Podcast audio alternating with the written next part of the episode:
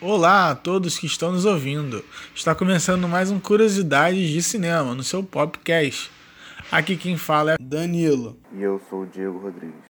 Para o podcast de hoje, preparamos um top 5 dos filmes que irão rolar nos cinemas ainda este ano.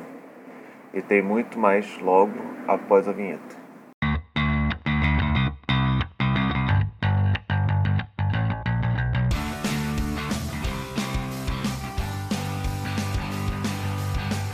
Olá, amigo ouvinte, sejam bem-vindos ao nosso pod.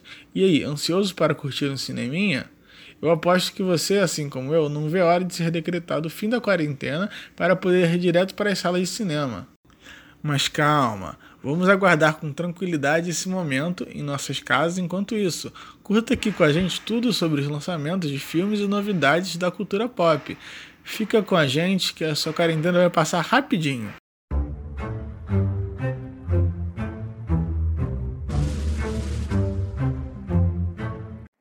Sabem que, devido à pandemia causada pelo Covid-19, muitas estreias foram adiadas.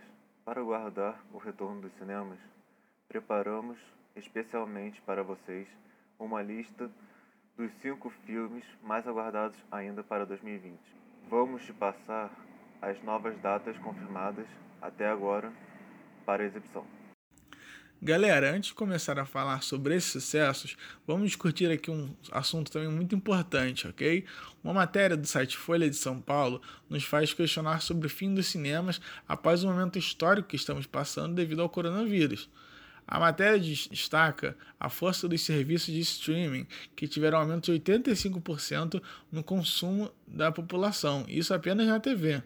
Até aí tudo bem, o crescimento desses serviços era fato. Contudo, galera, o artigo aponta para situações ainda mais preocupantes, como a do Cineworld e a AMC, redes mundiais de cinema, estarem em situações tão difíceis que quebrar geral é uma possibilidade bem próxima. Realidade da Cinemax, que declarou falência recentemente.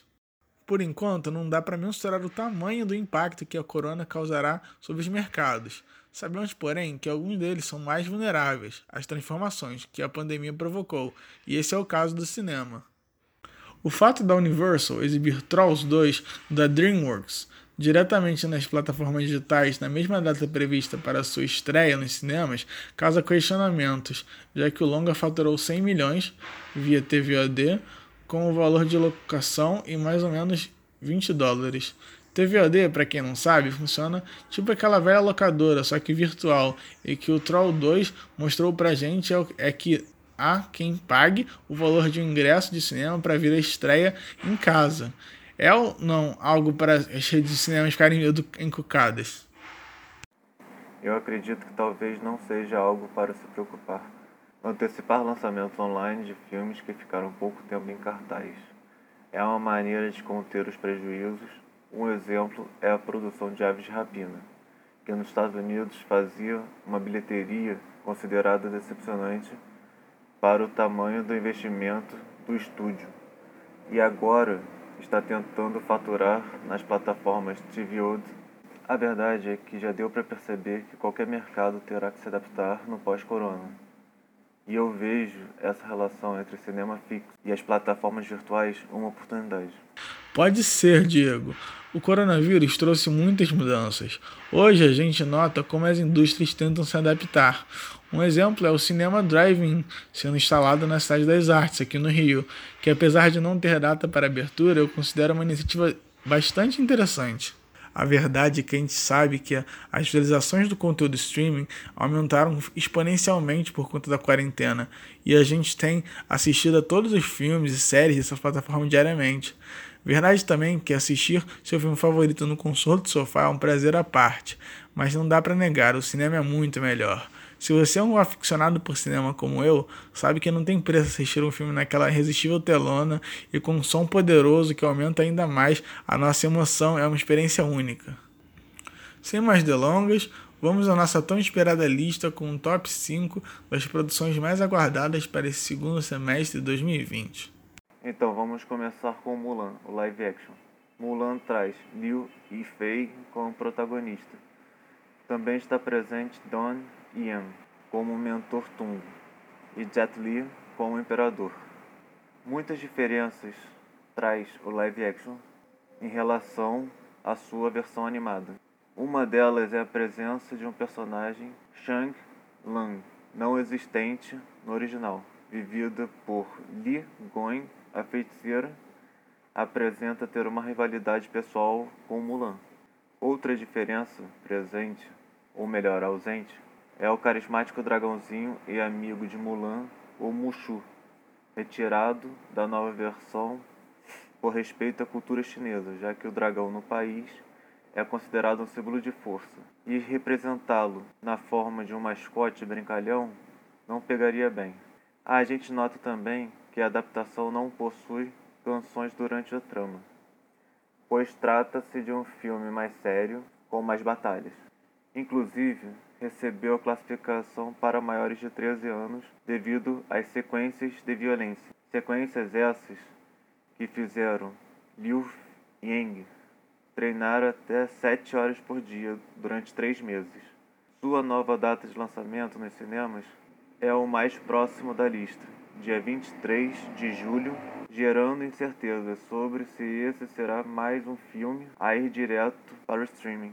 Seguimos agora com Lugar Silencioso, parte 2. Na sua sinopse oficial, conta que, logo após os acontecimentos mortais, até mesmo dentro de casa, a família Abbott precisa agora encarar o terror mundo afora, continuando a luta para sobreviver em silêncio. Obrigados a se aventurar pelo desconhecido, eles rapidamente percebem que as criaturas que caçam pelo som não são as únicas ameaças que os observam pelo caminho de areia. Esse trecho final sugere que há novas surpresas. Será que a família terá que enfrentar vilões humanos também? Segundo o diretor e roteirista dos filmes, John Krasinski, o thriller não é exatamente uma sequência do primeiro. Irá mostrar como o mundo chegou ao cenário apocalíptico repleto de criaturas assustadoras. Você poderá conferir dia 4 de setembro nos cinemas. Em terceiro lugar no nosso top 5 está Mulher Maravilha, 1984.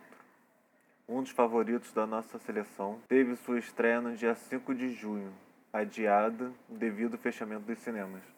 Antes de continuarmos falando sobre Mulher Maravilha, 1974, quero fazer uma pergunta a vocês que estão curtindo curiosidades de cinema. Já imaginou poder ir ao cinema sem se preocupar com o valor do ingresso? Seria demais, né? Pois com os pacotes do GoCine, você pode pagar até R$ reais. O GoCine é um serviço de cinema por assinatura que possui diversos planos mensais para cinéfilos assistirem a muitos filmes pagando bem pouco. E tem mais. Com o GoCine, você pode comprar ingressos com antecedência e também reservar assentos. Lembrando que por conta da pandemia, o GoCine está oferecendo condições especiais, além de descontos incríveis e diversos benefícios que se estenderão após a reabertura dos cinemas. Não deixe de conferir através do aplicativo do GoCine. Vale muito a pena. Voltando para Mulher Maravilha 1974, sequência do longo estrelado por Gal Gadot no papel de Diana Prince, o filme se passará na década de 80, no fim da Guerra Fria. Diana agora trabalha no Museu de História Natural de Washington, D.C., levando uma vida tranquila, mas tentando lidar com a solidão de ser imortal. Com ela trabalha Bárbara Minerva, vivida pela Kristen Wing, uma gemologista e amiga de Diana.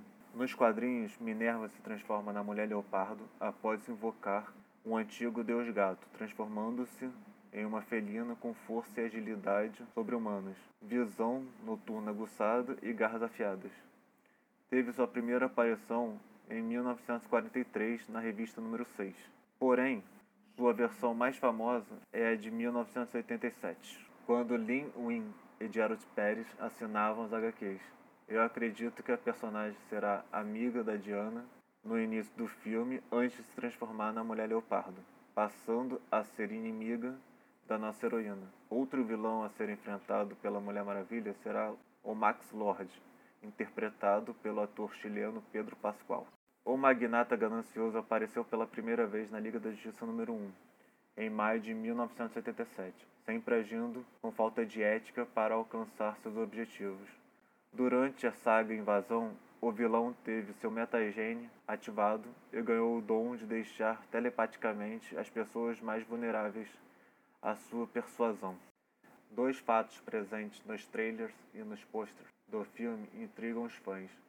O primeiro é Diana usando uma armadura dourada, o que faz a gente se perguntar qual será a grande ameaça que a heroína irá combater, visto que a armadura da Águia Dourada, vestida por Diana pela primeira vez nos quadrinhos de Alex Ross e Mark Wade em Reino da Manhã, todas as vezes que Diana veste o traje, ela enfrenta um inimigo muito poderoso. O retorno de Steve Travis também deixou todos bem intrigados, já que o personagem havia morrido no primeiro longa. Ainda não há informações que expliquem o aparecimento de Steve, mas através de cenas do trailer é possível levantar hipóteses. Esse filmaço está marcado para 14 de agosto. Vamos falar agora de Os Novos Mutantes. O filme de terror de X-Men já passou por inúmeros adiamentos, tendo sido gravado em 2017 e ia finalmente ter sua estreia no dia 2 de abril, mas foi barrado e agora permanece sem data de lançamento. Por contar com a participação da atriz brasileira Alice Braga, os Novos Mutantes geram ainda mais expectativas. Braga vive a doutora Cecília Rice, chefe de instituição onde cinco jovens mutantes se reúnem para aprender a controlar seus poderes ao mesmo tempo em que lutam para escapar de seus erros do passado. Nosso último filme da lista é Viúva Negra, trailer de espionagem repleto de ação da Marvel Studios. Natasha Romanoff, interpretada pela atriz Scarlett Johansson, a Viúva Negra, confronta as partes sombrias da sua profissão quando surge uma perigosa conspiração conectada ao seu passado. Em seu trailer oficial é mostrado um dos vilões da trama, o treinador, ainda não divulgado o ator que faz o papel. A primeira aparição do treinador na Marvel foi na edição 195 de Os Vingadores, no ano de 1980.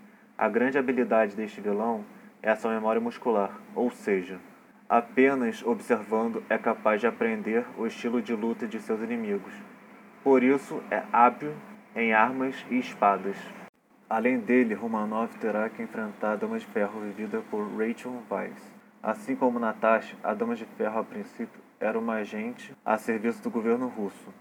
Após abandonar o cargo, se torna uma assassina de aluguel e é contratada para matar a Viúva Negra. O longa também contará com Florence Bug e David Harbour no elenco. Essa será a nona vez que Scarlett Johansson interpretará a heroína nos cinemas. A exibição do filme ocorrerá a partir do dia 29 de outubro. E aí, Danilo? Qual desses sucessos você não perderá de jeito algum? Ah, Diego, eu acho que eu não ia perder mesmo. É os Novos Mutantes, que isso parece me interessar muito. Por hoje é só. Espero que você tenha curtido Curiosidade de Cinema. Continue acompanhando nosso trabalho durante a semana, que sempre prepararemos os melhores conteúdos de tudo que rola da cultura pop. Não deixe de conferir. Até a próxima! Tchau, tchau e até a próxima!